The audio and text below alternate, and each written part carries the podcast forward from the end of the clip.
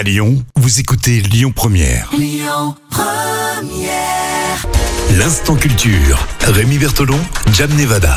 L'instant culture pour euh, ce mois de juillet continue évidemment avec euh, Jam Nevada. Alors ce week-end et encore aujourd'hui d'ailleurs, il y a l'opération Fort en scène. Ça se passe à Bron, au sein même du fort.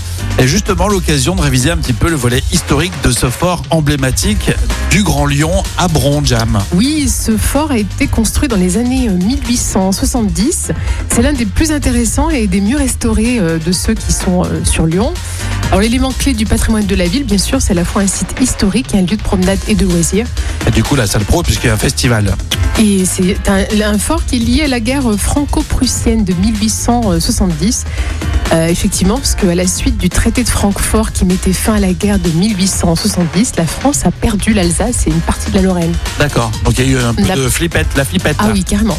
Et donc, pour assurer une meilleure défense de Lyon, la construction d'un cordon de fort euh, qui entourait la ville à l'est a été décidée. Donc, ils ont implanté bah, les forts de Bron, de Vancia, de Fézin et du Mont Verdun aussi. Ouais, c'est pour la flippette ça. C'est un terme Ouais. historique euh, que je valide. Et depuis, euh, voilà, en plus, la Première Guerre mondiale, euh, n'ayant pas concerné cette région, ce fort n'est utilisé que comme caserne et entrepôt de matériel.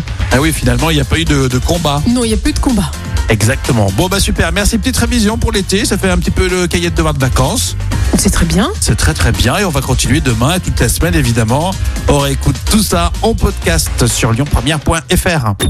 Écoutez votre radio Lyon Première en direct sur l'application Lyon Première, lyonpremière.fr et bien sûr à Lyon sur 90.2 FM et en DAB+.